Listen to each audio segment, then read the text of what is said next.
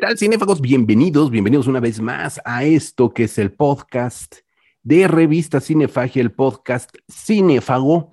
Yo soy José Luis Ortega y les doy la más cordial bienvenida, como siempre, para platicar de un montón de cosas sobre el cine y, por supuesto, estando tan cerca de una fecha que a todos los cinéfagos nos encanta, no podríamos dejar escapar, además, además, del estreno de la más reciente película de la saga que hoy estaremos comentando y para la cual le doy la más cordial bienvenida a mi querido amigo Marco González Zambriz. ¿Cómo estás? Pues muy bien, aquí este, una vez más conectándonos para hablar de, cine, pues sí, un poco con el pretexto de la fecha y pues también con el asunto este que la franquicia, una franquicia que ya se está pisando, ¿no? Que es, es uno a lo mejor le puede olvidar la cantidad de películas que ya se han hecho de Halloween, porque ubicamos muy bien la original y pues, por este el remake de Rob Zombie y tal. Ya van 12 películas. Yo, aclaro, pues no, las he visto todas, pero pues, he visto la mayoría. Estaremos comentando este, a lo largo del programa eh, qué nos han parecido los altibajos pues, que ha tenido esta serie. Y con un poco de suerte, pues Rodrigo se va a conectar al rato. Ahorita tuvo unos problemas técnicos y pero esperemos que los resuelve ya. Este, un rato pueda conectarse. Exactamente, estamos esperando al buen Rodrigo, tuvo problemas de audio, la tecnología, siempre lo hemos dicho en este podcast, no tiene palabra de honor, entonces vamos a esperar a que se incorpore en algún momento, aunque siguiendo el running gag, Marco, yo creo que ese, el viejo truco de no sirvió mi audio fue para decir que no las ha visto. Pero bueno, ya lo veremos si es que se incorpora, ¿no? Y entonces ya, si es así, me disculparé públicamente con él. Pero bueno, efectivamente, apenas, apenas eh, va a ser un fin de semana, el fin de semana posterior a nuestro pasado programa, a nuestro anterior programa de el podcast Cinéfago, se estrenó la nueva película, la más reciente película de la saga de Halloween, Halloween Kills, una película, bueno, porque ha venido a significar o a tratar de resignificar al personaje de Michael Myers, a resignificar al personaje de Laurie, eh, que es evidentemente Jamie Lee Curtis, a resignificar a toda una franquicia que, como bien dices, pues ya supera, tiene la docena de películas, ¿no? Eh, dijiste altibajos, yo creo que son más bajos que altos, pero bueno, ya lo estaremos comentando, ¿no? Entonces, no quisimos quedarnos, porque además casi nunca, casi nunca le hemos dedicado un programa en específico a una película deberíamos de hacerlo de vez en cuando, eh, pero creo que esto valdría la pena revisar toda la mitología, no solamente Halloween Kills, obviamente, que además es muy probable que dentro de poco tengamos un texto en revistacinefagia.com. Entonces, mejor nos vamos a dedicar a hablar de la saga de Halloween, los puntos más altos, los más bajos, a partir, por supuesto, de la película de 1978, la original Halloween, una película dirigida, por supuesto, por John Carpenter, una película que surge, eh, obviamente, de su eh, pluma que es coescrita con Debra Hill, que fue también productora de la película, que tiene un trabajo pues muy interesante de eh, creación autoral, hay que decirlo. Esta película surge de una, de una necesidad autoral, surge de un cineasta como John Carpenter, que a diferencia de otros directores que mm, sus congéneres que estaban debutando con películas de género, con películas de terror barato, eh, eh, John Carpenter ya venía de haber filmado unas películas para televisión bastante interesantes, ya venía de filmar algunas películas para cine bien interesantes, ya había ganado el Oscar estudiantil por un western hecho también en su etapa justo de estudiante. Es decir, cuando, cuando John Carpenter llega a esta película de Halloween, ya venía mucho mejor formado y eso se nota en el lenguaje técnico de la película, una película de 1978 de la cual se dice es el primer slasher. No vamos a entrar en polémicas, hay otras películas que son anteriores que se les denomina pre-slasher, aunque con toda justicia deberían de ser mencionadas también como slashers, ¿no? En, igual en revistacinefagia.com pueden encontrar textos de algunas de esas películas, pero de alguna forma John Carpenter Halloween eh, eh, eh, le da todo este código a este género que eh, rápidamente entró en el gusto del público, Marco. Y, creo que hay que mencionar también, mencionaste pues, a Debra Hill, a John Carpenter, también hay que darle parte del crédito a Irving Jevlans, este productor, tuvo la idea de hacer una, una, película que se iba a llamar The Babysitter Murders, Los Gatos de la Niñera, y que es el, el germen de, de, Halloween, ¿no? Este, fue una idea ahí compartida entre John, John Carpenter, obviamente tiene el mérito de, de haber hecho una muy buena película a partir de una idea bastante sencilla. Tú ves la película original de Halloween, la trama es muy sencilla, este, pero se sustenta sobre todo en un muy buen manejo del suspenso. Es una película muy bien planeada, hecho con mucho respeto. Eh, creo que tiene mucho que ver eh, con el talento natural de, Carpenter, ¿no? digamos, para contar una historia, incluso una historia que podría parecer trillada, pero también creo que tiene que ver que hay una inspiración muy clara de psicosis, la de Hitchcock. Eh, bueno, José Luis y yo hicimos todo un, un, podcast hablando de, a mí en particular que no me gusta tanto Hitchcock, pero bueno, psicosis sí es de sus obras más importantes. Y el solo hecho de tener primero Jamie Lee Curtis, hija de Janet Lee en la, en la de Psicosis, de tener un personaje que ya se llama el Doctor Loomis, homenaje también a la película de Hitchcock, que habla de que Carpenter te lo está tomando en serio, ¿no? Porque evocar una película de ese tamaño, no eres, pues, estás apenas iniciando en el cine, es que sí te estás tomando las cosas con seriedad, que quieres hacer algo, pues, eh, que perdure, ¿no? Y creo que lo logró, o sea, creo que la película sigue siendo muy efectiva, así como dices, eh, eh, forma parte de este auge del slasher. Es difícil, creo, verla eh, y olvidar todo lo que vino después con el slasher, que se volvió pues muy repetitivo y muy, eh, pues muy adocenado todo el género, el, el género. Pero aún así uno ve la película, si te puedes olvidar por un momento, verla, digamos, con el, tratar de verla como lo vio el público en su momento, en el momento de su estreno, pues te das cuenta de por qué es una película tan poderosa, ¿no? Muy, eh, película, pues repito, muy bien hecha, como aparte buenas actuaciones. Donald Pleasence como Jamie Lee Curtis, que estaba Curtis debutando casi, o, creo incluso que era su primera película, pues lo hacen muy bien y le dan una dimensión adicional a la película que sí la pone por encima de Viernes 13, que es como la, la competencia más directa de, de la franquicia. Sí, una película que es apenitas posterior y que sí se va a, eternizar el slasher bastante derivativo. Le damos la cordial bienvenida, por supuesto, y está con nosotros Rodrigo Vidal Tamayo. ¿Cómo estás, mi querido Rod? ¿Qué tal? Pues ya más tranquilo de que mi equipo sigue funcionando. Pensé que ya había dado de sí y eso me preocupaba porque implica un gasto, pero no. ¿Quién sabe qué fue? Fue una cuestión de, de software. Entonces ya se reinicia como siempre. Y aquí estamos, pues ya para hablar de este, esta saga clásica yo voy a discrepar con lo que escuché de Marco. Eh, a, mí la verdad es que la película original me parece sumamente aburrida. De hecho, nunca la he podido ver de un tirón. Siempre me quedo dormido invariablemente. La vi en una proyección en 35 milímetros en la Facultad de Ciencias cuando tenían un muy buen cineclub. Recuerdo que me quedé dormido y preferí salirme. Después la agarré en la tele, la volví a ver y también sucedió lo mismo. Eh, sí siento que John Carpenter, y, lo he dicho ya en, en, este programa con anterioridad, eh, John Carpenter a mí me parece un director muy irregular. Sí, sí tiene un talento natural, eso es innegable, y cuando lo sabe ejercer nos da verdaderas obras maestras. Eh, y en el caso de, de, Halloween, más bien creo que eh, realizó la película adecuada en el momento adecuado. Recordar que finales de los años 70, bueno, Estados Unidos estaba viviendo un pánico con los asesinos seriales como el hijo de Sam, el asesino del Zodiaco. Entonces como que todo estaba puesto para que quien lanzara una película sobre un asesino y la hiciera pues más o menos grotesca, más o menos explícita, pues se convirtiera en un hitazo. Entonces creo que más bien fue un golpe de suerte, e insisto, estar en el preciso momento para sacar este tipo de películas, que la verdad es que y, no me voy a medir las palabras, pero sí, el slasher a mí me parece uno de los géneros más deleznables del cine de horror, eh, por ser derivativo, por ser genérico, por, eh, pues básicamente ocupar todas las fórmulas y los clichés eh, habidos y por haber dentro del cine de terror y abusar de ellos, ¿no? si a ustedes les gusta, perfecto, o sea, no tengo ningún problema con ello. Ah, recuerden que lo que estoy diciendo es mi opinión personal. Ya hablaremos un poquito más de la película de Carpenter. que insisto, creo que esa es una película que tuvimos que haber visto en su momento.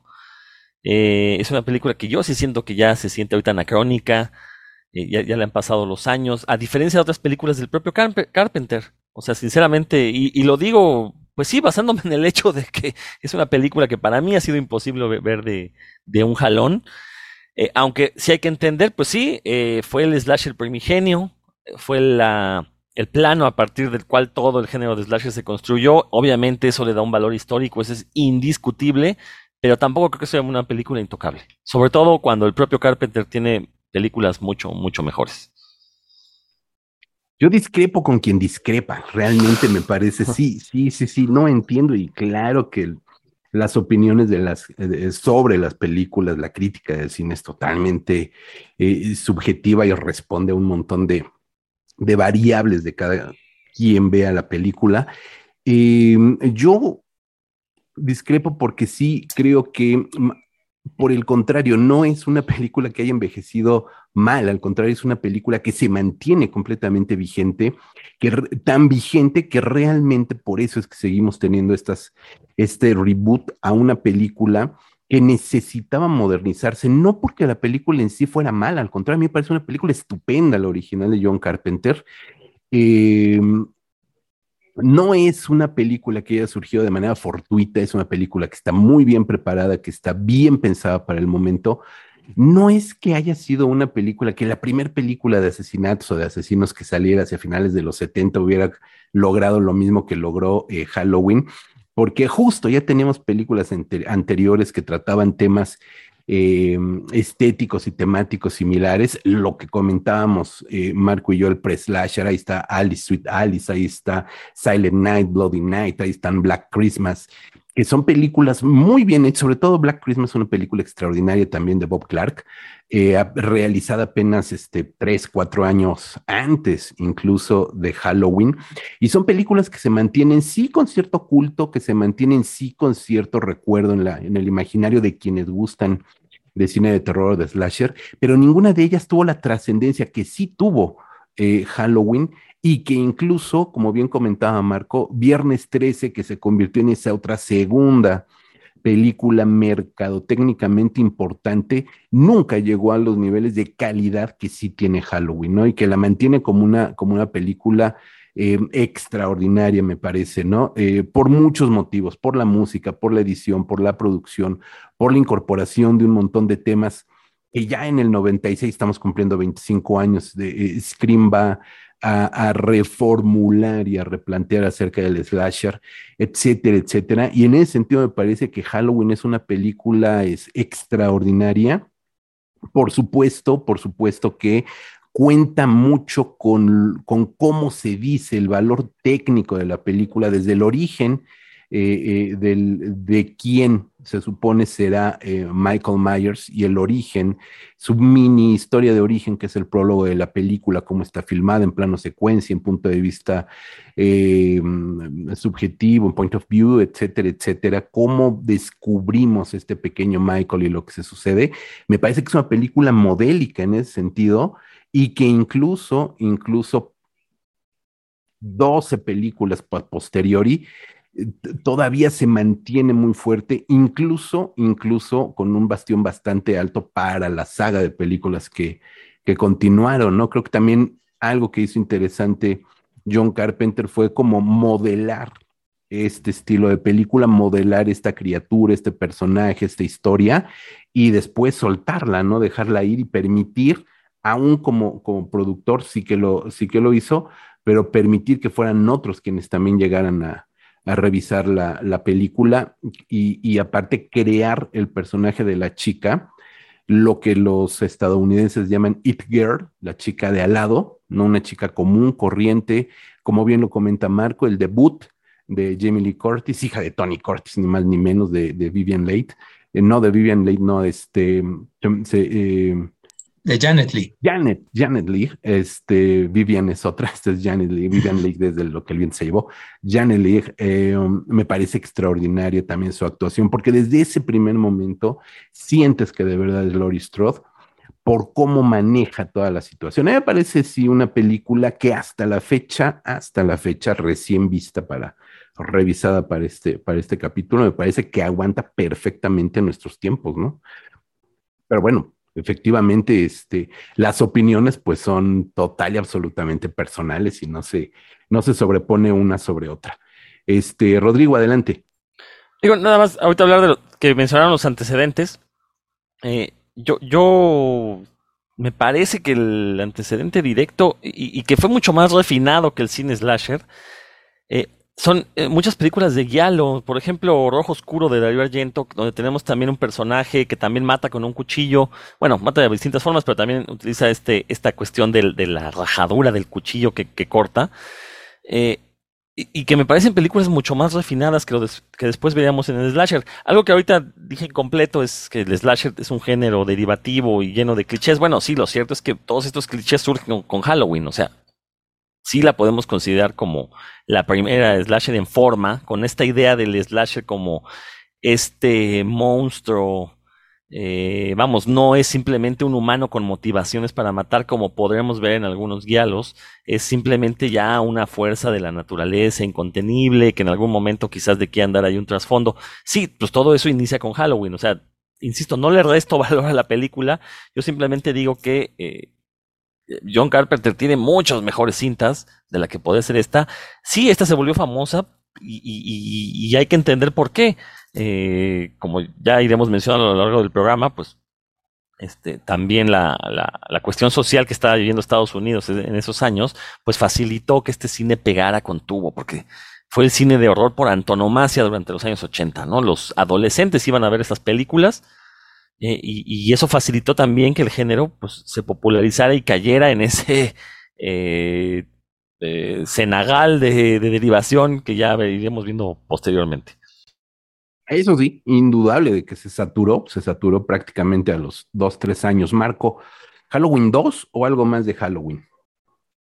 Eh, es más relacionado, porque mira, lo que menciona Rodrigo, esto del el, yalo, es que sí, y tiene una eh, también relación con los slashers o los slashers anteriores, que es que sí, efectivamente el asesino en este caso era reconociblemente humano. Podía ser psicótico, podía ser pues desequilibrado y lo que quieras, pero seguía siendo humano. Y la aportación, eh, lo novedoso en este caso de Halloween es que Michael Myers es, una, es un ente, ¿no? Es algo que, bueno, en la película incluso se, come un perro y se lo come crudo, pues, y le explica el doctor Loomis que es porque le dio hambre, ¿no? O sea, que indica que pues, este, Myers es algo, pues, no totalmente humano, ¿no? Eh, sí, y ese, ese elemento creo que también le da mucho valor a la película, que es como, como un elemento irracional yo creo que las mejores películas de terror son irracionales, son las que no te explican pasando, ¿no? Y pienso en La Noche de los Muertos Vivientes, que tiene esto de la sonda de Venus, que realmente ni siquiera es necesario, porque le puedes quitar esa, explicación a la película y sigue siendo muy efectiva, ¿no? Creo que eh, Halloween también pasa eso. No es necesario que te expliquen de dónde sale Michael Myers o, incluso esto de que eh, él decide atacar a Laurie Strode, el personaje de Jamie Lee Curtis, simplemente porque la ve a través de la de la ventana cuando ella llega a depositar una llave en la, en la casa, ¿no? Donde está él. Eh, no tiene un motivo para atacarla, es totalmente irracional, es como algo aleatorio, y eso creo que también le ayuda mucho a la película. Ahora, relacionado con la 2, pues bueno, tiene el mérito, creo que la 2, de la de 81, de que no, no retoma la historia dos o tres años después, que era lo normal en esa época con las secuelas, que en esa época pues no había videocassettes, digo, la, gente iba a ver una película y tenías incluso que recordarle, ¿no? Que había pasado. Entonces, bueno, inicia inmediatamente después, es la misma noche de, Halloween, donde ocurre la historia, y, pero sí hay un bajón de calidad y eso tiene que ver con algo que tiene que ver con el detrás de escenas de la franquicia. Eh, Jablans, el productor, tenía un acuerdo verbal con Carpenter de que se iba a hacer esa segunda parte en caso de fuera exitosa, y Carpenter le había dicho, bueno, es que yo, a mí me interesa más hacer la de la niebla, ¿no? Que es la película de fantasmas ubicada en la costa de California. Pero con ese acuerdo verbal, Yablan se quedó con la idea de que, bueno, no importa porque esa la va a hacer después, primero me va a hacer mi secuela de Halloween, que fue muy exitosa.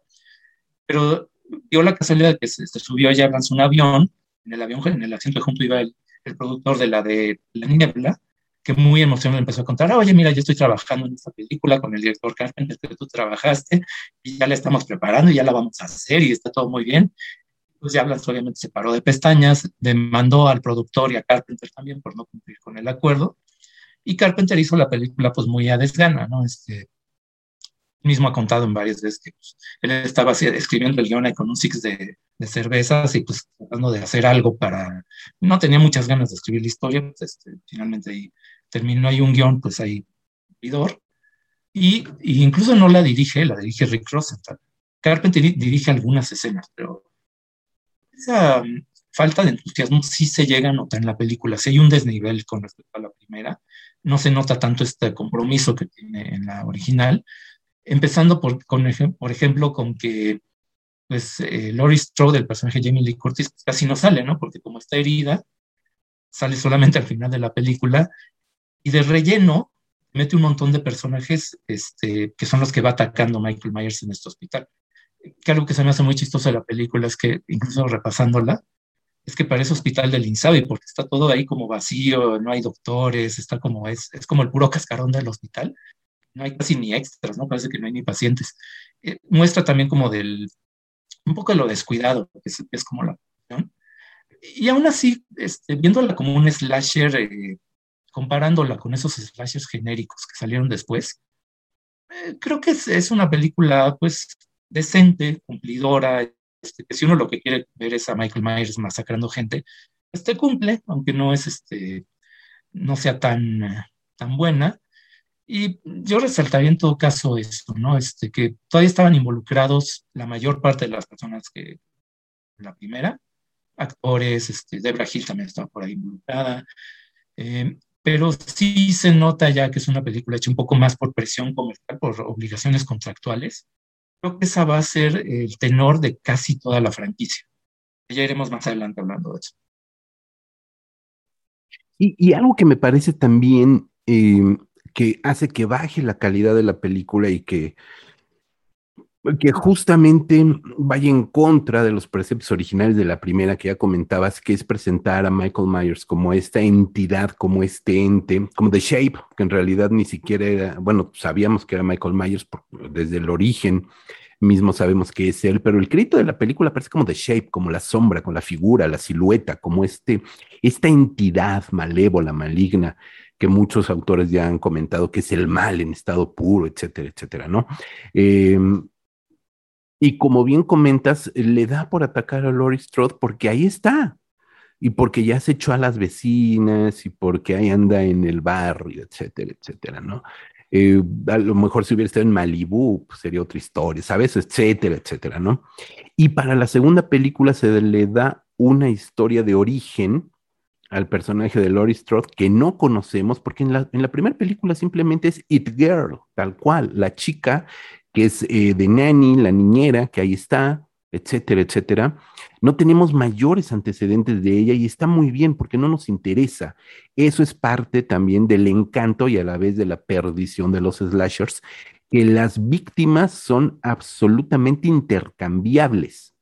No aportan más que carne y sangre a el continuum de la película donde el psicópata es la estrella, ¿no? Entonces, darle una historia de origen a Laurie indagar en su pasado, en su pasado infantil, en su primer pasado, y vincularla a Michael Myers, me parece que pierde demasiada fuerza la película, porque si, si de repente entendieras que Lori se le escapó a este mal absoluto, a este mal primigenio, eh, que no tiene rostro, que no tiene voz, que es esta entidad malévola por antonomasia, le estás dando también un cariz metafísico al personaje de Lori porque de alguna manera es, es otra entidad benévola que puede enfrentarse de tú a tú.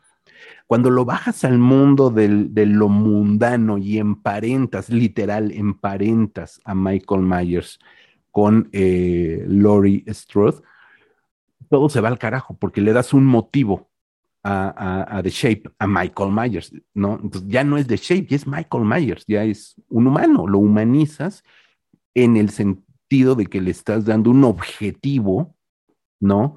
En su cacería en contra de Laurie Strode y eso me parece eh, eh, lamentable porque sí le resta mucho de personalidad a ambas figuras, ¿no? Claro, a partir de aquí vas a entender que existe esta correlación y de alguna manera codependencia entre ambos. Aunque después Lori se vaya al demonio y aparezca literal 20 años después, etcétera, etcétera, ¿no? Pero sí, sí, sí que, sí que lo estás humanizando demasiado y aquí sí cae en la esfera de ser un asesino más, no le robas esa parte de, de identidad este, primordial, primigenia, etcétera, etcétera, ¿no? A mí creo que eso, si bien se respeta el estilo visual, es una película donde está involucrado Carpenter, aunque sea de malas, pero ahí está involucrado, de alguna manera respeta. El acierto maravilloso es que es una continuación directa, ¿no? Como bien dices, minutos después.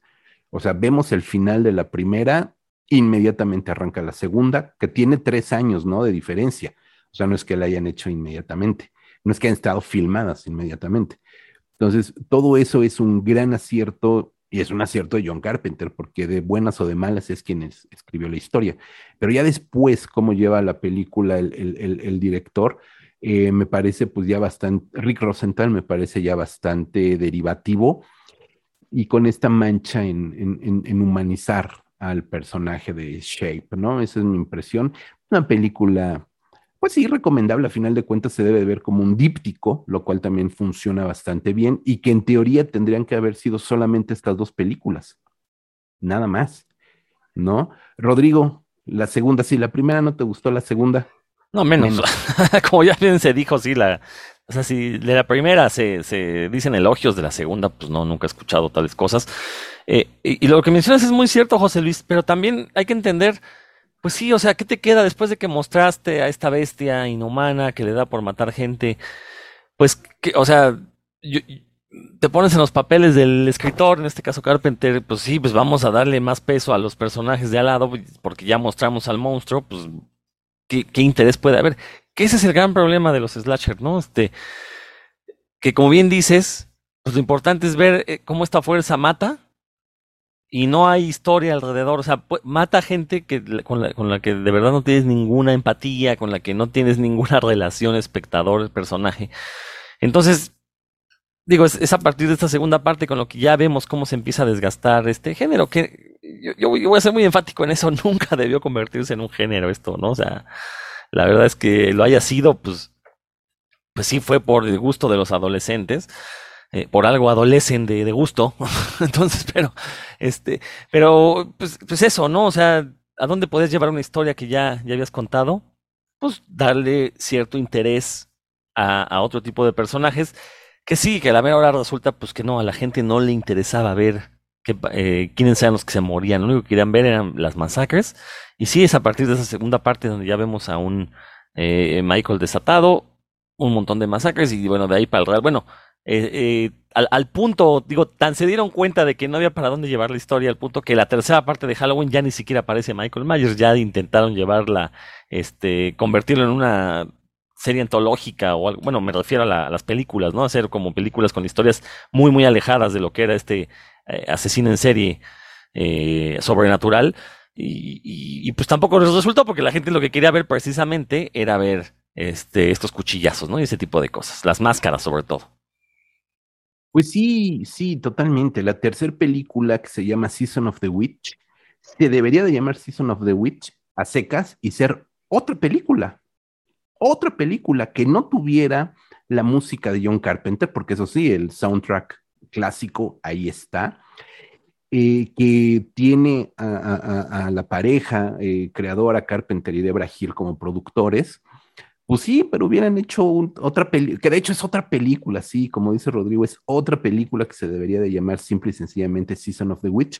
No aparece, bueno, no aparece Michael Myers, o sea, con eso decimos todo, no aparece Laurie Strode, eh, Loomis, que aunque ya para el constructo de la película ya se había muerto, sigue apareciendo en todas las películas posteriores, su recuerdo, su foto, eh, su nombre aparece en todas las películas.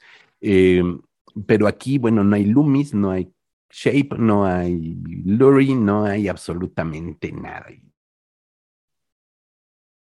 Sí, lo que sí hay, y creo que es la razón por la que Carpenter quiso este, hacer como esta antología, Nigel Neal, este eh, guionista británico, eh, que bueno, eh, se hizo muy famoso en los 50 porque hizo series de televisión para la BBC, las de Quatermass, que después se hicieron películas y que son como los primeros ejemplos de cine de ciencia ficción, digamos, un poquito más serio, ¿no? Este, es un tipo de, ciencia ficción, pues, más eh, limitado materialmente, no tiene los presupuestos como para hacer cosas más espectaculares. Entonces basaban más en los guiones.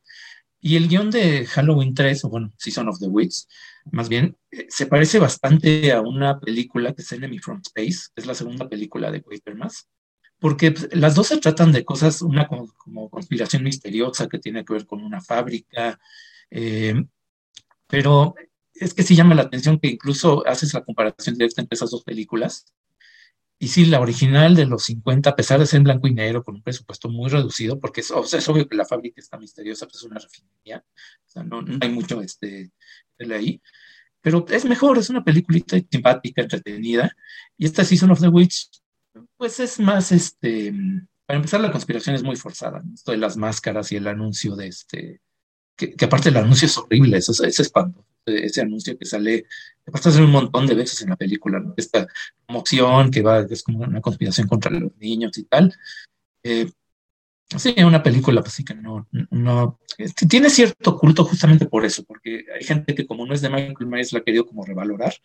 A mí sí me parece bastante floja, de hecho pues, creo que desde la primera vez que la vi en video, en los 80, no le, no le he repasado, la verdad no, no me han dado ganas. Eh, y ese, ese desencanto que tuvo la gente con esa tercera parte pues fue lo que motivó que después regresara Michael Myers en la cuarta, en la cuarta película, que es de 88, si no estoy mal. Se llama, Halloween 4, el regreso de Michael Myers. Y que el único chiste de la película, o, casi el único, es ese, ¿no? Que es el regreso de Michael Myers, que es otra vez el tipo este con el overall y la máscara eh, blanca, eh, que regresa a matar gente otra vez al pueblo de Haddonfield. Eh, Jamie Lee Curtis no estuvo involucrada porque como le estaba yendo bien su carrera, pues dijo, no, pues que voy a andar haciendo yo un slasher genérico además. Eh, Donald Pleasance creo que sí sabe. Estas películas las vi hace también mucho tiempo, no tengo un recuerdo muy, muy claro. Pero lo que sí me acuerdo de este y la siguiente, que lo mejor creo que es la actuación de Daniel Harris, la niñita que hace, hace el papel de sobrina de Jamie Lee Curtis, bueno, de, de Laurie Strode. Eh, una sobrina que nadie sabía que existía, porque a Laurie Strode la casan, la este, hacen mamá y la matan eh, fuera de cuadro los guionistas, porque ya no, no quería saber nada de la franquicia. Sale la niñita y, pues, creo que es lo mejor de la película. Es una actuación sorprendentemente buena para una niña que en ese, en ese entonces creo que tenía ocho años, una cosa así. Y creo que es lo que sostiene esa película y todavía más o menos la siguiente. Las dos que, sí, la cuatro creo que sí es muy genérica. Este, muchos por ahí la colocan como la peor de toda la franquicia. Aparte sí es como muy, muy de fórmula, repite básicamente lo mismo de la original, pero sin realmente nada, más que es la sobrina, pero hasta ahí, ¿no? Pues creo que es, una película pues bastante prescindible. Adelante, Rodrigo. Me voy a regresar tantito a la 3 por una cuestión que me parece interesante. Quiero ahí hacerle como al, vidente, pero eh, eh, recordar que en la 3 también, en la película también la máscara tiene un peso dentro de la historia, ¿no? Son estos niños que se ponen las máscaras y son poseídos por ellas, algo así. Eh, creo que más bien ahí lo que quisieron hacer los productores, los escritores, fue deconstruir la idea del, de la máscara, no tanto del, del slasher como tal, ¿no? Del asesino como tal, sino de la máscara, pensando en que el éxito de Michael Myers se debía a esta máscara que trae, el éxito de Jason a la máscara que poseía. Eh, entonces yo creo que como que pensaron, ah, el éxito radica en usar máscara. Entonces en Halloween 3, pues de eso se trata, ¿no? De unas máscaras ahí malditas que pues este, poseen a unos niños. No sé si esa fue la idea, evidentemente no le salió, porque pues fue una película hecha más con, para explotar la franquicia que, que por realmente tener una propuesta eh, narrativo-estética. Entonces creo que a lo mejor eso podría explicar por qué con Halloween 3 se desviaron y, se enfocaron en esta cuestión de la máscara, evidentemente no le sale y regresa, se dan cuenta que es el, eh, el slasher, el, eh, el punto fuerte y lo que espera ver la gente, y bueno, regresan a esta cuarta parte que, voy a ser sincero, no la he visto, eh, por obvias razones, entonces ya ahorita con lo que dijo Marco, pues menos, ¿no? Ay, está bien, ahórrate, ahórrate unas 3, 4, 5 horas porque si no has visto Halloween 4, el ansiado regreso de Michael Myers, pues las 5 y las 6 tampoco tienen muchos chistes. La verdad es que sí hay que decirlo, eh, han sido dirigidas por eh, creadores que sí están vinculados al cine de terror, Dwight H. Little, ¿no? pero que realmente son maquileros, como bien comentabas en algún episodio anterior, Rodrigo, son maquileros, ¿no? Eh, ah, pues fue cuando hablábamos de Ridley Scott, que hablábamos de un buen artesano. Pues aquí lamento decirlo, y no es envidia, eh, pero ni siquiera son buenos artesanos, ¿no? Ahí sí son realmente maquileros. Joy Chappelle, que dirige eh, Halloween 6, son, son directores de cine que que saben dónde poner la cámara, aunque a veces también eso lo dudaría, pero digamos que saben dónde poner la cámara, saben cómo hacer un record, saben cómo tirar este, una secuencia em, y, entregan el material en bruto, literal, porque eso es lo que hacen, entregan el material filmado en bruto, el negativo, ahora ya no hay negativos, pero entregaban el negativo y ya en la sala de montaje el editor que se haga bolas, ¿no? Y, y únelo como puedas, ¿no? Ponle diurex y ármala. Eh, y en realidad, yo sí me atrevo a decir, salvo la mejor opinión de Marco y tuya, Rodrigo, que Halloween 4, Halloween 5 eh, y Halloween 6, que es la maldición de Michael Myers, pues son películas totalmente prescindibles, son las películas que más bajo arrastraron el nombre de Michael Myers, son películas que más bajo arrastraron el nombre de John Carpenter, aunque aquí ya no está involucrado John Carpenter, pero finalmente sigue siendo su obra, su nombre. Eh, su música, por lo menos el soundtrack, el, clásico soundtrack, ahí están. Entonces, pues son películas donde, donde realmente son eh, totalmente prescindibles, no hay para nada motivo alguno para verla, a menos que seas completista o necio, porque incluso los, los fans más acérrimos de, de, estas eh, películas son completamente ciegos o necios si le encuentran alguna virtud a cualquiera de estas cinco. Nada más decir que, en las seis es justamente lo que comentábamos, Marco, la última aparición de Donald Pleasence como Sam Loomis. Él fallece a los pocos meses de que termina la filmación de la película. Según tengo entendido, ni siquiera la alcanza a ver estrenada. Si lo hubiera estrenado, igual se muere. Entonces, realmente no, no, no se pierde. un disgusto, se un disgusto muriéndose. Sí, sí, sí, del coraje, ¿no? Se le voltea el hígado. Y, bueno, esta película, además, un buen pedazo de la sexta parte, son flashbacks a la quinta parte, que eso ya te habla justamente de lo mal estructurada que es la película, cuando tienes que recurrir por flashbacks a stock de las películas anteriores, ¿no? Entonces ahí sí te habla de, que ya todo está muy mal. Y, parecía, parecía que esto hubiera sido el final de la saga, ya con un Michael Mayer sumergido en la ignominia, pero surge una película que curiosamente anoche volví a ver, la vi en su momento, la vi un par de, ah, no sé, cinco, tres, cuatro años después, y ahora que estábamos preparando esto, me, regresé a, esta película para echarle un ojito a Halloween H20, que parecía que decía, los carteles parecía que decía Halloween H2O, Halloween Agua. Este, 20 años después, es una película del 98. Efectivamente, son 20 años después de que surge la película original. Es una película dirigida por Steve Miner, que estuvo presente en las primeras películas. Es una película que se anunció con mucho bombo y platillo como el regreso de Laurie Strode, Jamie Lee Curtis. Em, no sé por qué realmente pensó en regresar a la película, a la saga.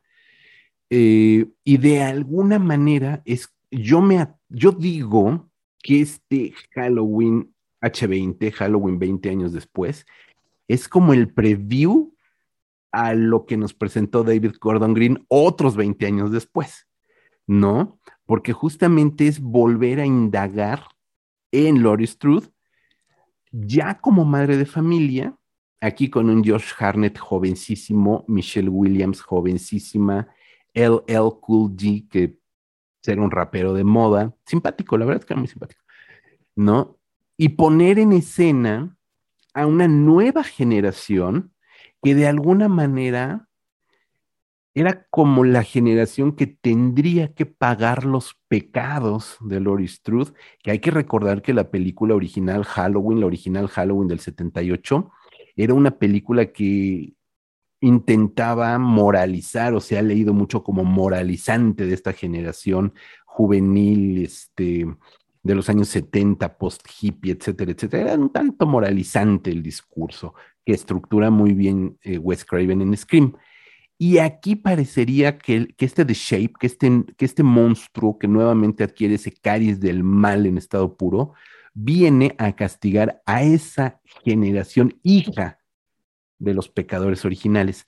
En planteamiento me parece muy bien la película porque eh, Laurie Strode tiene que ocultar su origen, pero la película está muy mal llevada. La película realmente me parece que, que se queda en la buena intención, Marco. Sí, eh, mira, yo tengo entendido que eh, Jamie Lee Curtis regresó a la franquicia porque de, hecho, la idea, un poco del argumento fue de ella, fue una idea que ella tenía como de que Laurie Strode tenía que superar sus miedos enfrentando a la causa, ¿no? Al, al, origen de lo que le había causado el trauma. Entonces, era una idea como que le entusiasmaba. Bueno, y recordar que sale Janet Leigh también ahí, este, su mamá en la vida real, haciendo un personaje secundario, que es otra cosa que también vincula a Halloween con psicosis. Eh, pero sí, la película está mal hechota. Este, Steve Miner hay que recordar que hizo dos, por ahí un par de secuelas de Viernes 13, creo que la 2 y la 3, Entonces, tampoco es un director tan inspirado. Y, y la película es como muy noventera, ¿no? Esta cuestión de los adolescentes, de, es una escuela privada, ¿no? Entonces sí llegan con su uniforme muy, muy acá, muy, este, eh, muy pipiris nice todos. Eh, es como muy, muy noventera, muy como de serie de las que entonces eran series de moda, ¿no? De lo que sería el canal Warner, este, como es, ese tipo de series, este, series como Elite, este, Little Liars, etcétera, etcétera, como muy en ese esquema. Y sí, la película pues se anuncia mucho como el gran regreso, este gran confrontación final entre Laurie Strode y Michael Myers. Eh, pero es, flojona la película. Al final, pues sí, sí te cumple, digamos, con eso, porque, porque el, escena final, el enfrentamiento sí es, es bastante brutal, pero también hay, muchos errores de lógica y cosas así que dices, no, son totalmente inexplicables. Es, normal en todas las series, incluso en la primera, ¿no? Es, en la primera todo el mundo critica que cómo es que aprendió Michael Myers a manejar si estaba encerrado en un manicomio desde los seis años, ¿no? no creo que en el manicomio les enseñen a un auto. Siempre ha tenido ese tipo de problemas de lógica, pero en esta sí como que se nota mucho, este, cómo elige Michael Myers a sus víctimas como ilógico, este, por lo que hace esto de que mata a alguien y prepara el cuerpo para que alguien lo encuentre en el momento justo. También es como muy ya de slasher derivativo, ¿no? Eh, y aún así, pues creo que es una película que hasta eso es más o menos entretenida. O sea, yo no la pongo, yo sí la pongo un poquito por encima de esas tres anteriores, la maldición, el regreso, etcétera. Eh, pero sí, creo que sí fue decepcionante. Y sí, lo del título, este es el, Halloween H2O también fue, creo que era parte de la. Es H2O porque hace agua la película, ¿no? Creo. Eh, Rodrigo. Digo, también hay que recordar que lo que hizo posible esta secuela eh, y en parte que apareciera Emily Curtis, pues fue el éxito de Scream. A partir de que se estrena Scream, el slasher obtiene un segundo aire, empiezan a surgir otra vez un montón de películas derivativas. Eh, está el caso de Sé lo que hicieron el verano pasado y bueno, un montón de cosas. Este, e incluso por ahí podremos meter la saga esta de... Eh, ahí está donde la, muerte los persigue, a los que se salvan. Este, Destino final. Podemos meterla también, que, que, digo, al final de cuentas ahí, pues sí, la muerte actúa como un slasher. Entonces, eso facilitó que se hiciera esta, esta secuela, obviamente con bombo y platillo, porque el regreso de, de Jamie Lee Curtis era este también eh, la, la, secuela verdadera, ¿no? De, de, la original, que ahora en este año se nos vuelve a presentar otra secuela verdadera de la original, cuando ya teníamos Halloween 2, que como ya mencionamos, pues es una secuela verdadera, ¿no? Entonces, eh, digo, no, no fue una película hecha de manera orgánica, o sea, pensando en hacer una buena película, sino fue simplemente montarse al éxito que Scream ya había relanzado de todo este tipo de películas, ¿no? Incluso si uno ve el cartel, pues todos los carteles de esa época eran exactamente los mismos, ¿no? Este, las caras de los eh, protagonistas, obviamente muchísimos, siempre eran adolescentes, aquí nada más la que destaca es Jamie Curtis, precisamente pues porque ya no era adolescente, pero era como el gancho para los fanáticos de la original, ¿no? Pero sí, o sea, no, no, no fue una película hecha con, con ánimo artístico o estético alguno, simplemente de explotar eh, pues la, la, moda que hubo de los slasher en los años 90. Pero, y, lo peor es que, bien lo dices, Rodrigo, muy derivativo, porque este, hay que decir, y, y, a lo mejor deberíamos de retomar Scream ahora que cumple 25 años antes de que acabe este año. Eh, Scream reformula de muy buena manera el slasher, lo, lo, lo disecciona, hace un trabajo interesante ahí eh, Wes Craven con esta película. Y en el sentido meramente de puesta en cámara, es brutal para el momento. Sí que hay muy buenos asesinatos, muy buena sangre, muy buen gore para una película de estas magnitudes, para una película destinada en teoría para el todo el público, sí tiene dos gotas de violencia más de lo que otras películas. Esta película de Halloween H20 es del mismo estudio, es de Dimension Films, Dimension. Ahorita que lo comentas es totalmente cierto, Rodrigo, es de Dimension, eh, pero es una película completamente aséptica. Las muertes ni siquiera son gráficas, no son brutales, no son gore. Por ahí se ve que le mete el cuchillo al cuerpo en dos o tres ocasiones, pero ni siquiera se ve el cuchillo entrando al cuerpo. Es como estos eh, cortes de cámara donde te sugieren el movimiento y te sugieren este, la penetración del arma, pero no se ve realmente, ¿no? Eh, hay una escena donde se supone que mataría a una chica y cortan de una manera bastante abrupta solamente para dar un brinco 50 años atrás y ver el brazo moviéndose en el macheteo, ¿no? Entonces realmente es una película que, que sí se trepa, como bien dices, a esta moda del neo slasher, pero de la peor manera, de la peor manera. Películas como esta saga de Final Destination, Wrong Turn, que también salen por ahí, incluso, incluso eh, eh, Leyenda Urbana, que a mí me gusta, Huron Legend, eh, son películas más valientes en la muestra de gore y de la planeación de las muertes. Esta película ni siquiera eso, pero no es lo peor, no es lo peor, porque vendría, obviamente aquí te, al final de la, vamos a spoilerearla, no me importa un carajo. Halloween H20 termina con el enfrentamiento final entre Michael y por supuesto Lori y por supuesto vence Lori y creemos que ya el mal ha sido destruido de manera eh, medianamente gráfica. Cinco años después, Halloween Resurrection. No se podría llamar de otra manera más que Resurrection, Marco. Y, eh, y aparte es que ahí se monta la película de Resurrection, que yo la pondría al mismo nivel de esa segunda trilogía de la maldición, eso porque es es una patada en los huevos, la verdad, eh, porque quisieron actualizarla con este tema, quisieron encontrar un tema a la moda, ¿no? Digamos, algo novedoso para el siglo XXI, y se les ocurrió que tenía que ver con un reality show. Entonces se trata la película de que hay un reality show que, recrea, digamos, como escenas eh, peligrosas de miedo, como fue en, algún momento este programa de Fear Factor, ¿no? Este, que era justamente eso, vamos a poner una persona en una escena como de película de terror, pero en este caso es una lo que recrean es la casa de Michael Myers. Pero ¿qué creen? Que regresa el verdadero Michael Myers y crea un caos porque empieza a matar a los concursantes y a pesar de que hay cámaras nadie se da cuenta y es, una verdadera estupidez de película. Y sí, bueno, si él el Cool Day en la de Halloween H20 es simpático y dices, ah, bueno, pues por lo menos hay más o menos actúa. Pues en esta sale Busta Rhymes, que era otro rapero de moda en ese entonces, no actúa nada, ¿no? No actúa nada y aparte lo pone al final pelearse con Michael Myers. Es una cosa realmente lamentable, de los puntos más bajos de la película. Y, y que fue, no, no, no iba a decir que fue la última de Mission Fields, pero no, porque desafortunadamente después vienen los remakes de Rob Zombie, que ahorita vamos a comentar, pero sí, la de, la de Resurrection es otra que si no la han visto, y a menos que sean fans este, muy aferrados, igual se la pueden brincar y no se van a perder de nada porque es muy mala es tan mala que la propia Jamie Lee Curtis no quería salir en la película. Tuvo, tuvo que salir, eso es real, es verídico, tuvo que salir por, perdón, por situaciones contractuales, ¿no? Y ustedes saben que un, contrato eh, o una demanda, mejor dicho, un contrato incumplido y una demanda en Hollywood es ponerte una lápida para el resto de tu vida. Pues definitivamente la única condición que puso Jamie Lee Curtis fue aparecer no más de 10 minutos en pantalla y que mataran a su personaje. ¿No? Es como estas escenas de kill me, please, kill me. ya, de plano. Y solo así aceptó aparecer en esta película que, como bien dices, es insufrible. Rodrigo, supongo que no la has visto. Y supones bien, de hecho, en un acto de sinceridad, diré que la, la, última que vi, y no la vi completa, fue la de H20, precisamente por las razones ya expuestas. A partir de ahí no he vuelto a regresar a esta saga. Insisto, yo, el slasher y yo no, no, nomás no nos llevamos bien. Eh, he visto las películas clásicas, nunca les he encontrado ningún gusto.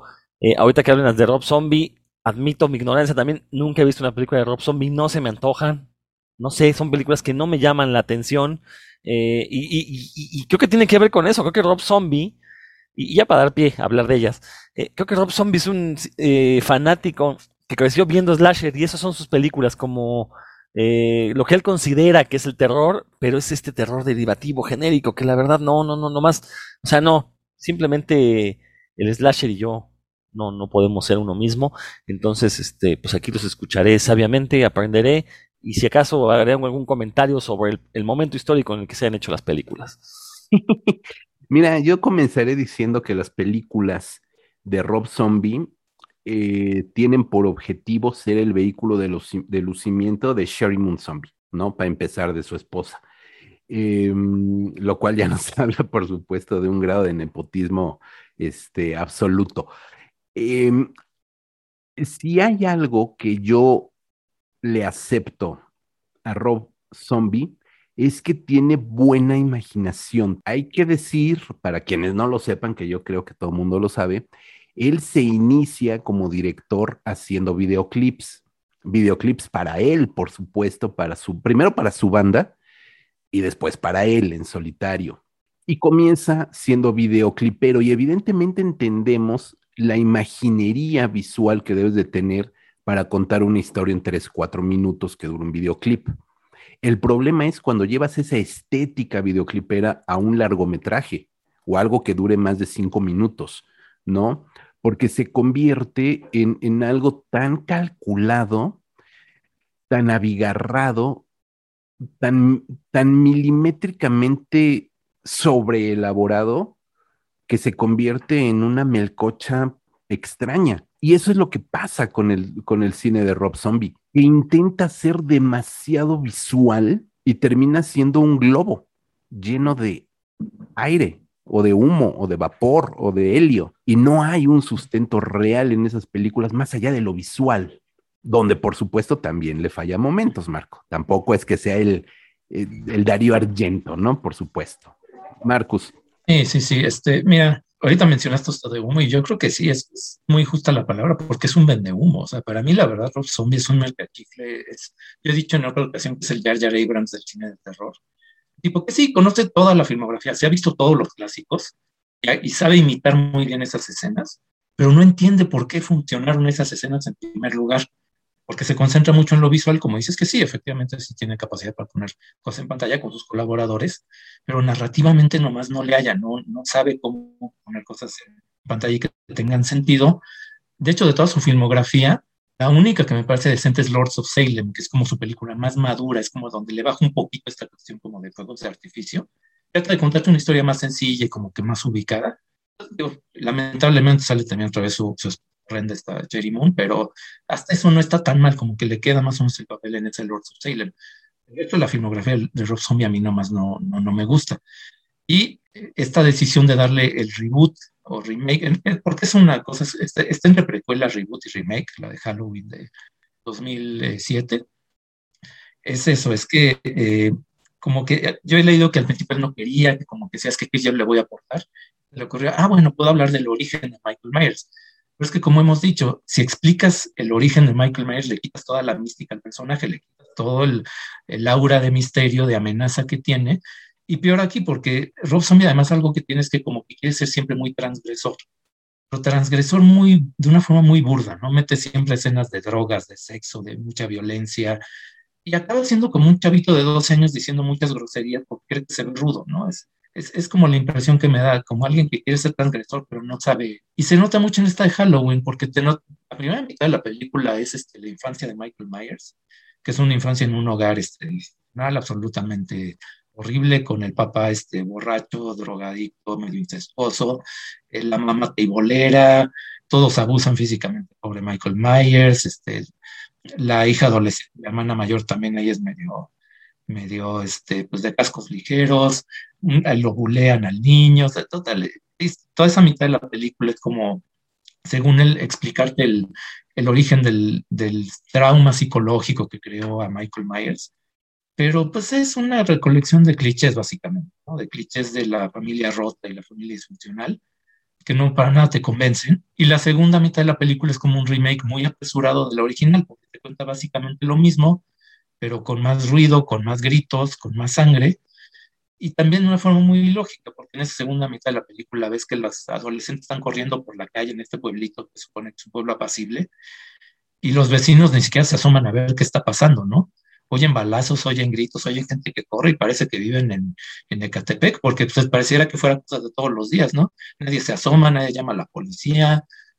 Y esto también, y aparte de esta cuestión transgresora, falsamente transgresora, esto es todo el absurdo, ¿no? Este, otra cosa también es que Malcolm McDowell, que es el papel de, que sea originalmente Donald Pleasence, pues no llega al papel, ¿no? Tampoco la verdad es que no le da el, el registro. Y además, bueno, entre los muchos defectos que tiene, es que tiene por ahí escenas absurdas, ¿no? O escenas innecesarias. Esta donde el doctor Loomis va y compra una pistola. Este, es una escena que no aporta nada a la historia y que, repito, te ilustra muy bien porque Rob Zombie realmente no sabe cómo contar una historia en, en, largometraje, ¿no? Y bueno, eso, la primera, la segunda, y si no puedo opinar porque esa sí me la seguí el ejemplo de Rodrigo y dije, no, o sea, si la primera la odié, pues que me aviento la, la dos. Digo, en algún momento, porque sí también soy medio masoquista y necio, pues la, veré, digamos, si algún día me decido ver la obra completa de Rob Zombie, nomás porque es falta, pero si no, no, no le veo tampoco mucho, mucho sentido. Pues no tiene mucho sentido, en realidad. Yo, tam, yo creo que el gran problema de Rob Zombie, y terminamos hablando de Rob Zombie en lugar de las películas, el gran problema de Rob Zombie es que se cree guionista. Y a lo mejor no el, problema no es creerse guionista, sino el problema es no llamar a un guionista para que te haga las películas, ¿no? O por lo menos para que te asesore, lea el guion o te diga por dónde ir, etcétera, ¿no? Que eso lo hace cualquier director o cualquier guionista, por supuesto, le da su trabajo a otros guionistas para que lo, lo hagan el consulting que le llaman, incluso los productores, evidentemente no es que tú llegues vendas tu guion, compres el guion y como productor digas, aquí está el guion íntegro, fílmenlo. No, por supuesto que no. Hay una serie de consultings que van modificando o reestructurando el guion en una buena manera. Aquí el problema con Rob Zombie, y creo que a lo mejor eso, no lo conozco, evidentemente no tengo el gusto de conocerlo, pero yo creo que es, un, que es una persona medio, medio megalomaníaca, ¿no? Y en medio de toda esa megalomanía, siente que, o cree, supongo, piensa, no lo sé, que, eh, que, es el mejor guionista del mundo y que nadie tendría por qué reestructurar o trabajar sus guiones. Y en ese sentido le falla de una manera estrepitosa, ¿no? Y me parece, porque ves las películas, y no solo estas, ves las películas de Rob Zombie y te das cuenta que cuando le falta carnita, cuando realmente hay lagunas ahí en, en el guion, es cuando viene todo este despliegue visual aderezado con gritos, ruidos, sonidos, estrépito, caos, ¿no? Como para, como para darle al público toda esta sensación de terror, de locura, de insanidad. Entonces dices, no, espérate, o sea, no, no estás representando el mal, la maldad, el terror, el miedo, estás representando un caos cinematográfico que resulta, por supuesto, este, chocante, no choqueante, chocante en la pantalla, ¿no? Y ese es el gran problema también con estas dos películas, ¿no? La segunda ni siquiera, bueno, obviamente, ni siquiera es una secuela en el sentido como lo fue Halloween 2 de la Halloween original. Son como dos viñetas separadas, ¿no? Como un día, un mes en la vida de Michael Myers, ahora vamos a ver qué hace, ¿no? Este, la película, por supuesto, mm, eh, tiene un final alternativo para el DVD que no se vio en cines, donde hay más violencia. Punto. Entonces, realmente creo que no, no, no hay mucho que, decir de estas películas. Eh, no, no, me fijé que también les había ido en taquilla. Supongo que les fue bien porque Rob Zombie es un cineasta taquillero, ¿no? Salvo un par de películas, este, eh, 31, algo así, que sí lo fueron muy mal en, taquilla. Este, pues sus películas han sido como de fandom. Y ahí están, pero no realmente no, no le aportan mucho. Creo que ya le dedicamos demasiado tiempo a este par, a este díptico de, Halloween de Rob Zombie. Eh, y casi 10 años después, porque la película es del 2009, la, de, la segunda película de, de Halloween 2 de Rob Zombie, en el 18 aparece David Gordon Green para presentar un renacimiento, reboot, un, una palmada en el escritorio para mandar al demonio todo lo que se había visto hasta ese momento, mandar al demonio Halloween H20 y presentar un verdadero reboot de la franquicia, un director, David Gordon Green, que hasta esta película no estaba vinculado al cine de terror, tiene por ahí comedia, esta comedia guarra de principios de siglo, Pineapple Express, por ejemplo, que era una revisión del cine cómico marihuano de Chinch Chong de los años 70, 80, y que lo hizo muy bien.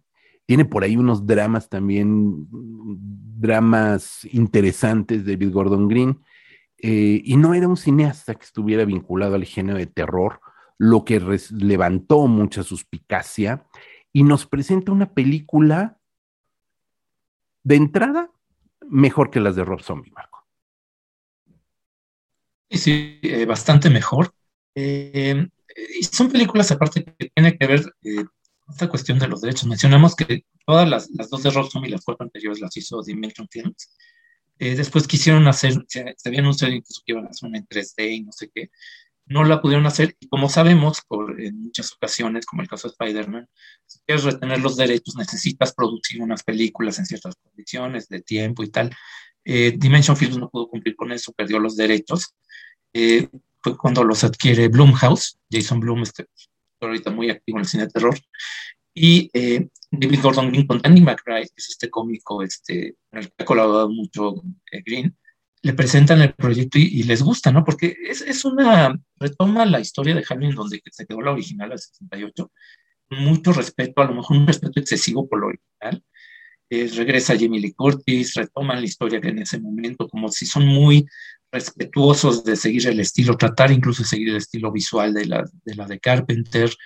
Eh, pero a mí me parece que una película un poco desigual. Eh, está muy bien hecha, está, este, sí, Gordon Lee técnicamente es muy, muy buen director, eh, visualmente es muy efectiva la película, eh, tiene muy buenos actores otra vez, eh, cosa que sí, sí aporta, ¿no? Este Jamie Lee Curtis, tiene Judy Greer por ahí, tiene, muy buenos actores, con mucha seriedad, pero yo sí le encuentro por ahí un par de cosas, ¿no? Este, no es tan mala como la de Resurrection, pero sí como que tratan otra vez de actualizar el tema. Ahora con un, todo se desata por un podcast, True Crime aparte, em, de dos investigadores que son los que descubren dónde está Lori Strode, este, se aisló ella completamente del mundo, digamos, ella vive en su granja y como que con todas las precauciones, con medidas de, seguridad, todo esto, eh, educó a su hija, que hace el papel Judy Greer como una especie de, de, soldado, ¿no? Y eso es algo que a mí tampoco me gusta de la película, ¿no? Este, lo del podcast, pues mal que bien, este, lo puedes dejar. Pero a mí lo que sí, no, sí me hace mucho ruido es que el personaje de Laurie Strode estaba convertido casi en Sarah Connor. Eh, es el mismo tipo de personaje, la relación que tiene, no con el hijo, no con John Connor, sino con la hija, es exactamente lo mismo, ¿no? O sea, que se vuelve este, obsesiva con la cuestión de la seguridad y que sepa de todo esto, y tiene que saber manejar armas, y, y se vuelve tan, eh, insisten tanto en ese tema, eh, Danny McBride y Gordon Green, se vuelve que si el papel lo hiciera Linda Hamilton en vez de Jamie Lee Curtis, nadie dice nada, porque es que Sarah Connor.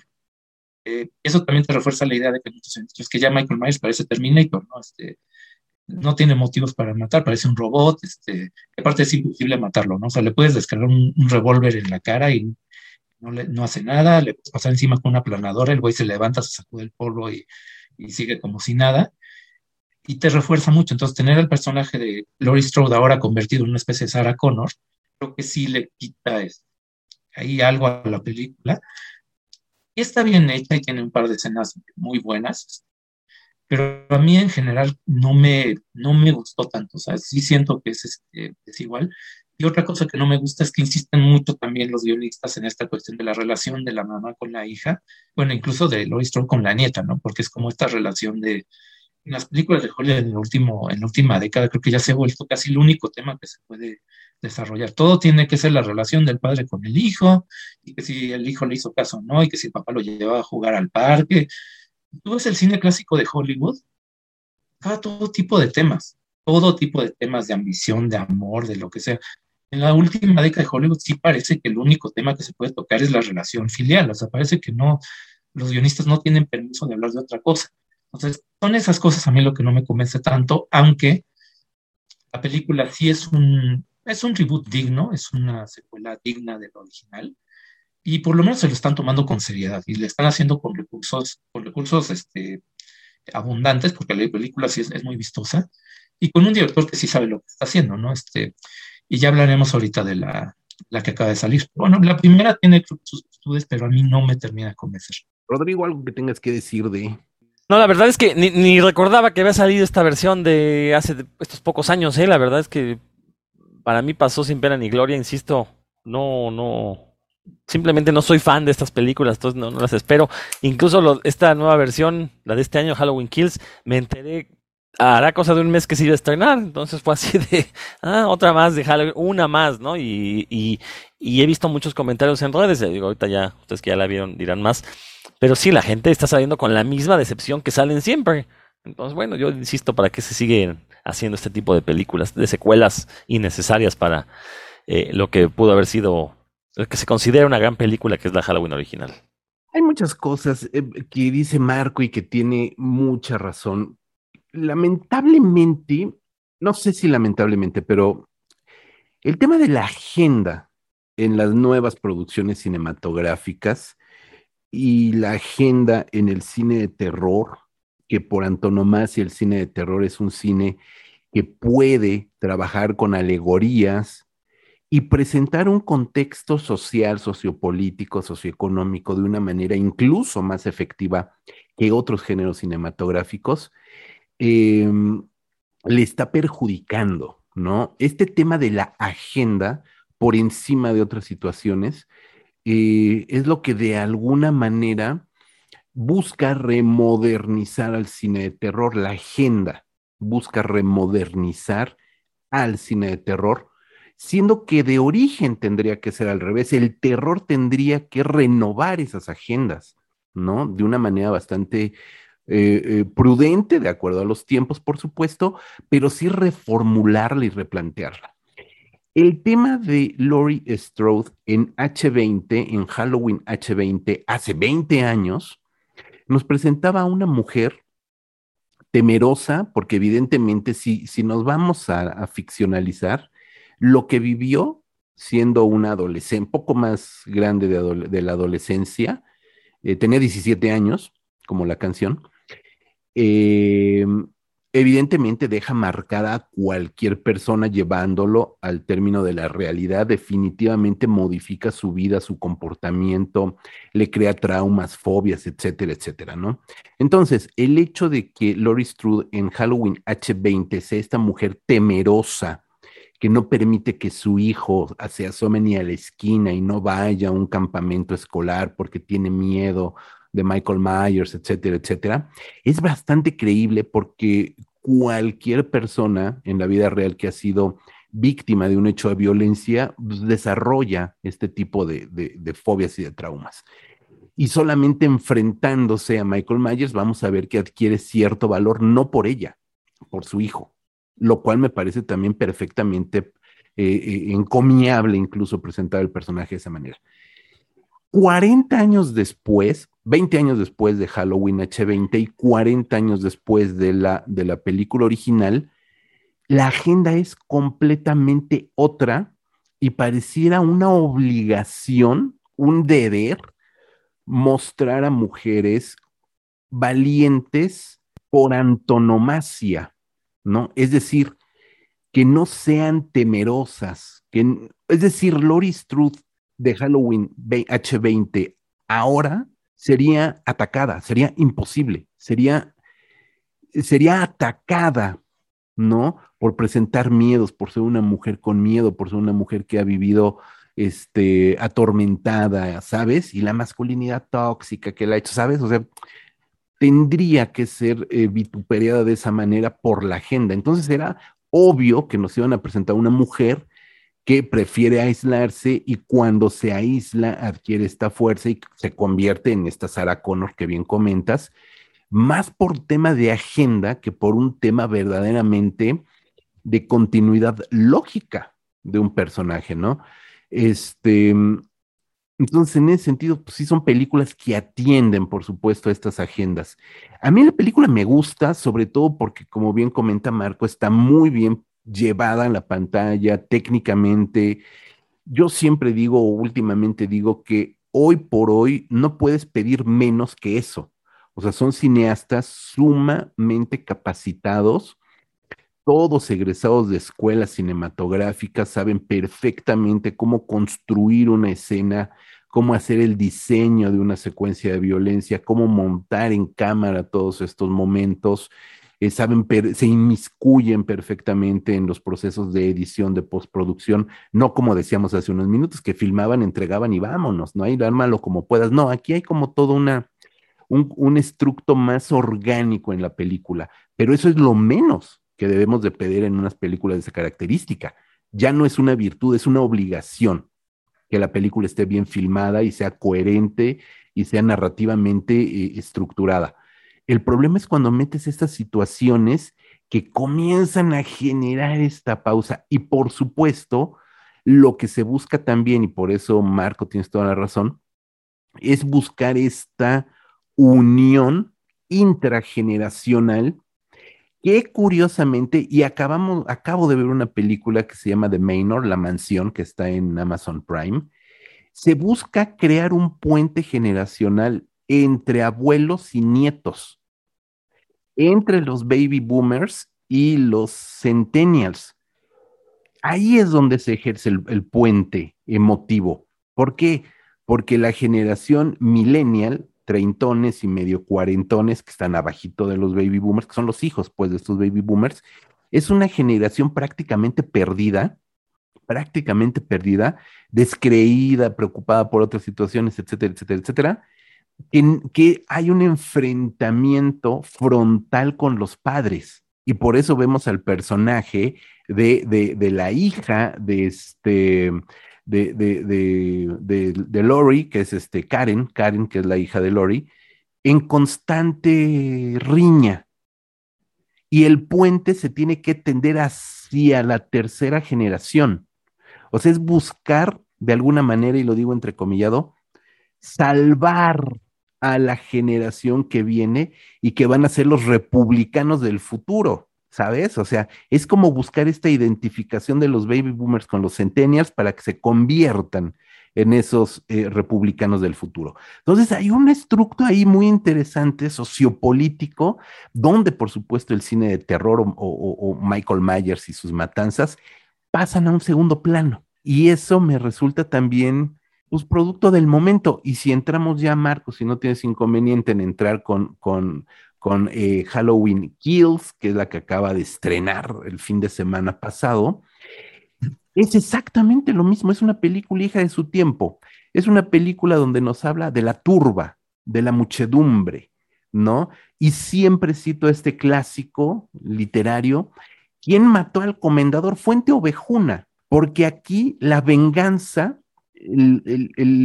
la única manera de detener a este monstruo, a esta estructura del mal en estado puro, es justamente la unión del pueblo americano, la unión de la masa, de la sociedad, de la gente, ¿no? Un poco, un poco, y fíjate nada más que interesante, rescatando estos discursos de la ciencia ficción terror de los años 50, donde el enemigo externo, el enemigo era el otro, el extraterrestre, el infiltrado, etcétera, etcétera.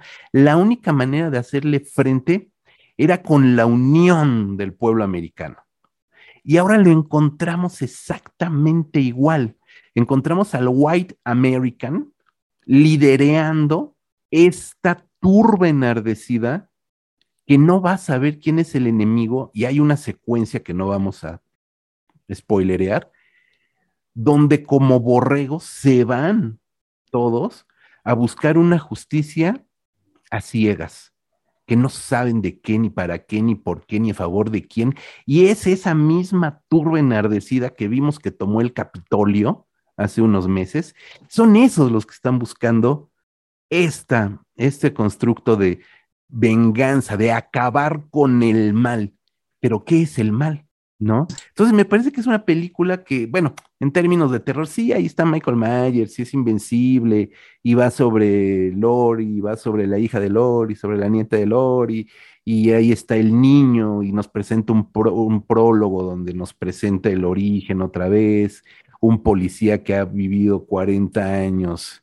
Eh, torturado por un error que cometió y que pudo haber puesto fin pues le hubiera puesto fin a la saga, ¿no? Pues no hubiéramos tenido 12 películas de Michael Myers. Pero bueno, creo que en realidad lo que interesa, a mí lo que me, resulta más interesante de la película es como esta construcción que está en un segundo nivel, más allá del, mero terror, porque ¿qué vamos a ver? Pues a Michael Myers matando. Marco. Eh, la, la, acabas, creo que la acabas de describir de una forma mucho más interesante que la película real. Porque sí, eso que mencionas está ahí, es un subtexto que está presente. Yo sí sentí que está muy mal desarrollado. O sea, la verdad me sorprendió ver que los mismos guionistas, eh, Danny McBride y Gordon Green, están otra vez con el guion porque y el, el guion de la anterior me parece flojo, este sí me pareció muy mala.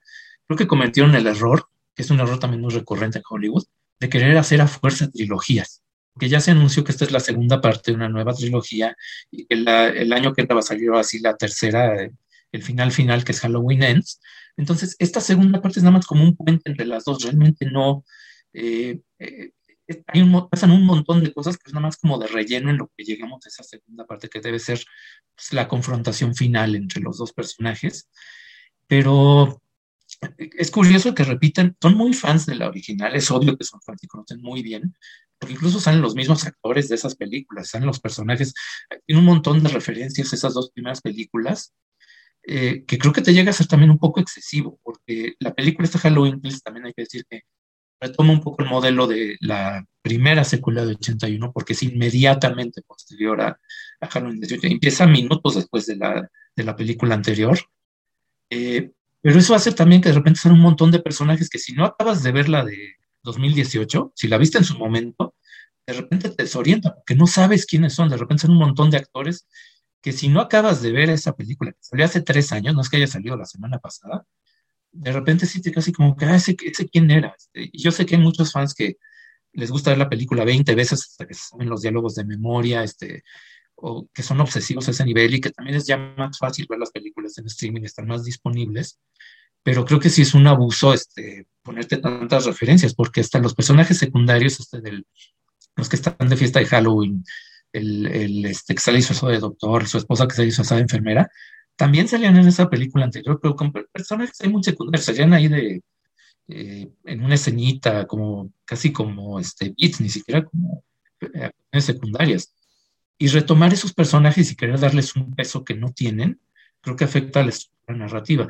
Y aparte esto también es que sí, es muy violenta, la película es súper violenta y tiene muchísima sangre, este, en ese aspecto, a los fans que quieran ver eso, pues sí, les va a cumplir. Pero esto, es que se repite el error de los slashers. Mata un montón de personajes que ni conocemos ni nos importan. A Michael Myers tampoco tendrían por qué importarles. Y entra también mucho en esta cuestión de la, por ejemplo, de la diversidad, ¿no? Una, una, dos de las víctimas de Michael Myers una pareja gay, una pareja homosexual. Este, pero el problema también, otro de los problemas que tiene la película es que lo que hacen los personajes es tan tonto todos los personajes puras y estupideces a lo largo de toda la película. Esta, por ejemplo, esta pareja en particular, son tan tontos, es tan tonto lo que hacen, que acaba siendo más bien denigrante la escena. Porque no hay manera de que dos personas, dos adultos, sean tan estúpidos para hacer lo que hacen ellos en la película, ¿no? Y eso se repite a lo largo de toda la película. Esto es lo que mencionas de la histeria que se provoca. Y creo que también está mal manejado. O sea, la forma como. Porque Michael Myers lo reconocen como por la máscara, ¿no?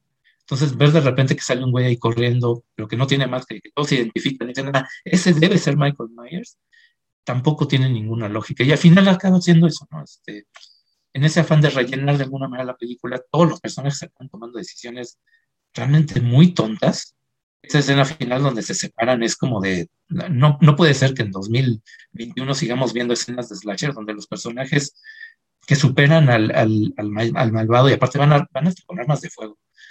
Deciden, no, no, no, espera, yo voy primero y ya ustedes esperan a ver qué pasa y entran ustedes, ¿no? También es como, eh, eso también sí me molestó mucho en la película.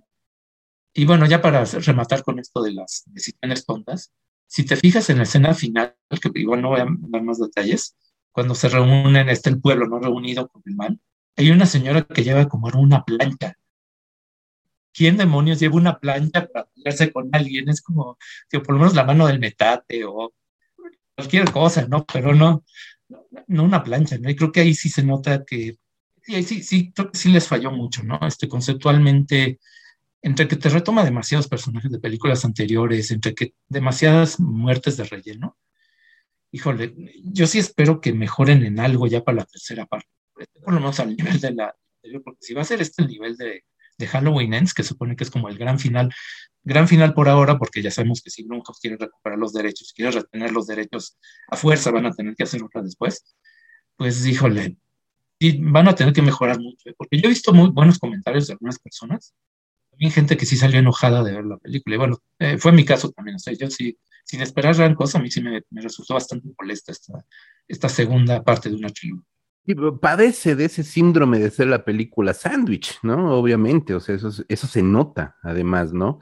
Eh, y además se nota porque lo sabes, o sea, se encargan de anunciar la tercera película cuando apenas están estrenando esta.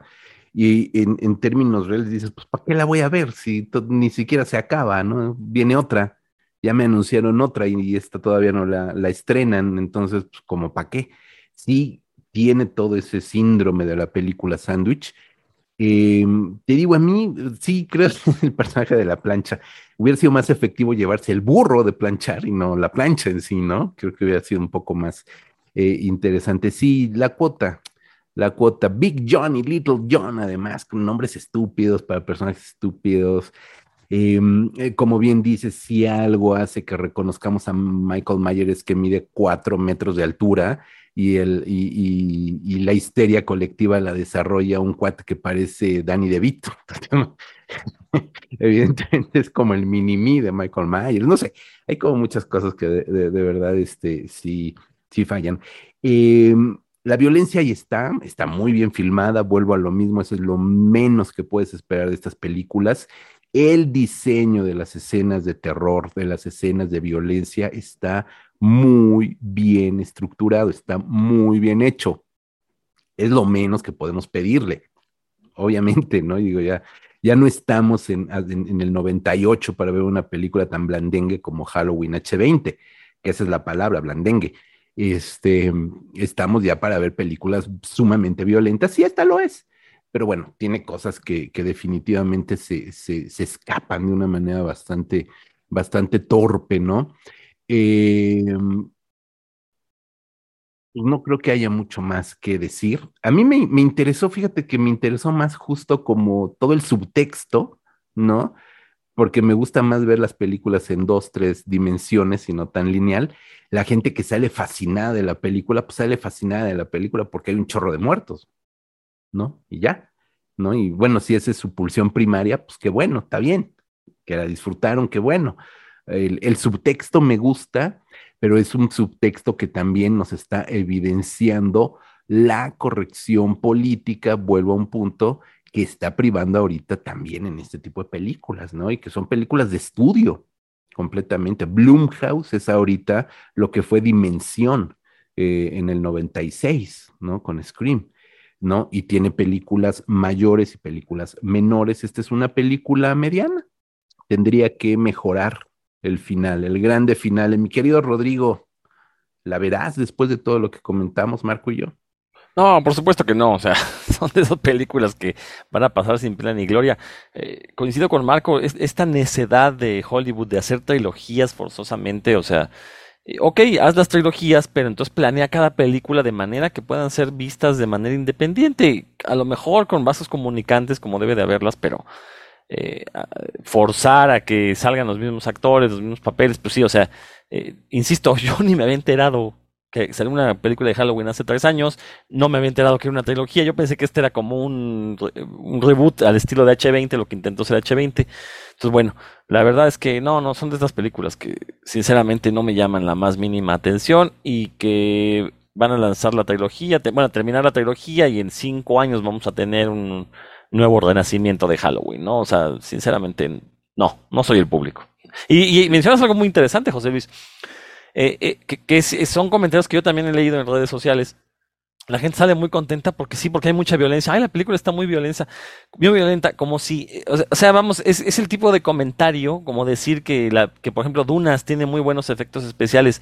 Pues sí, es lo mínimo que esperas de este tipo de películas. Si vas a ver ahorita en el siglo XXI, en el, en el año 2021, una película de terror eh, bueno, de slasher más bien, no tanto de terror, de slasher, pues sí, lo mínimo que esperas es que haya sangre, porque eso es lo que vas a ver en un slasher.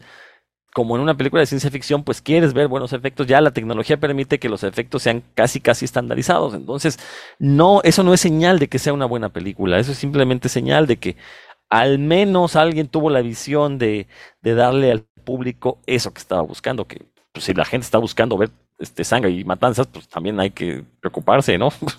o sea, no, creo que el cine de terror es tan popular no nada más por la cuestión visual, es, también por toda esta cuestión conceptual que ya lo hemos discutido en este programa, pues deben tener las buenas películas. Entonces, no, la verdad es que Halloween, no, no, no quiero volver a ver una película de Halloween en mi vida.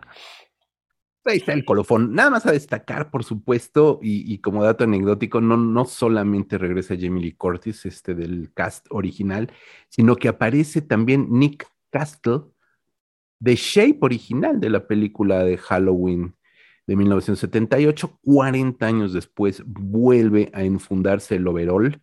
Espero que no haya sido el mismo, y si sí, por lo menos lo haya lavado. Y la máscara que lo hiciera famoso de nombre, aunque no de rostro, a Nick Castle. Esa es trivia para todos los fanáticos de la serie original.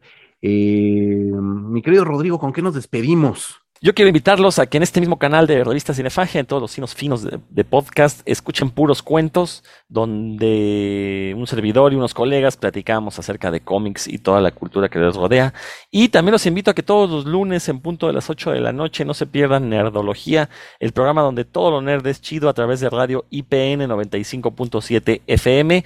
Eh, a las 8 de la noche para Ciudad de México. Si están fuera de la Ciudad de México, lo pueden escuchar a través de www.radio.ipn.mx o también buscar ya la versión en podcast en, al menos en Spotify, iBooks y Google Podcast. Ese sí no les garantizo que esté en todos los sitios finos de podcast. en alguno que otro sitio guarro de podcast también puede estar. Marco, pues eh, como siempre, ¿no? Les eh, hacemos la invitación a que visiten revistas Cinefact sitio que tenemos desde 2003, que hablamos bastante de cine terror, pero también otros géneros. Ahí van a encontrar reseñas de, varias de las de Halloween, pero también de todo tipo de cine. Eh, que nos sigan también en redes sociales, Cinefragia México en Facebook y en Instagram, Reptinefragia en Twitter. Se pueden suscribir al canal de YouTube. Cuando haya algo, pues digo, ahorita ya estamos quiero pensar saliendo de la pandemia, entonces ya podemos tener más contenido. Eh, y que escuchen este podcast, que también lo pueden eh, encontrar en varias plataformas, incluyendo Himalaya, iTunes, Spotify, Amazon Music, etcétera, etcétera. Así es, mi querido Marco. Eh, pues es un gustazo, como siempre, haber venido aquí a platicar con ustedes de, de, de, algo más, de un granito más de toda esta gran playa que es el mundo del cine. Eh, es un gusto platicar con Marco y con Rodrigo como toda la vida. Yo soy José Luis Ortega. Los invito a www.revistacinefagia.com, Facebook, Twitter, Instagram, un montón de lados. Y también escuchen por ahí otro podcast, hermano Video Masacre, donde hablamos también de videonastis y muchas cosas que nos encantan. Nos escuchamos la siguiente semana. Hasta la próxima.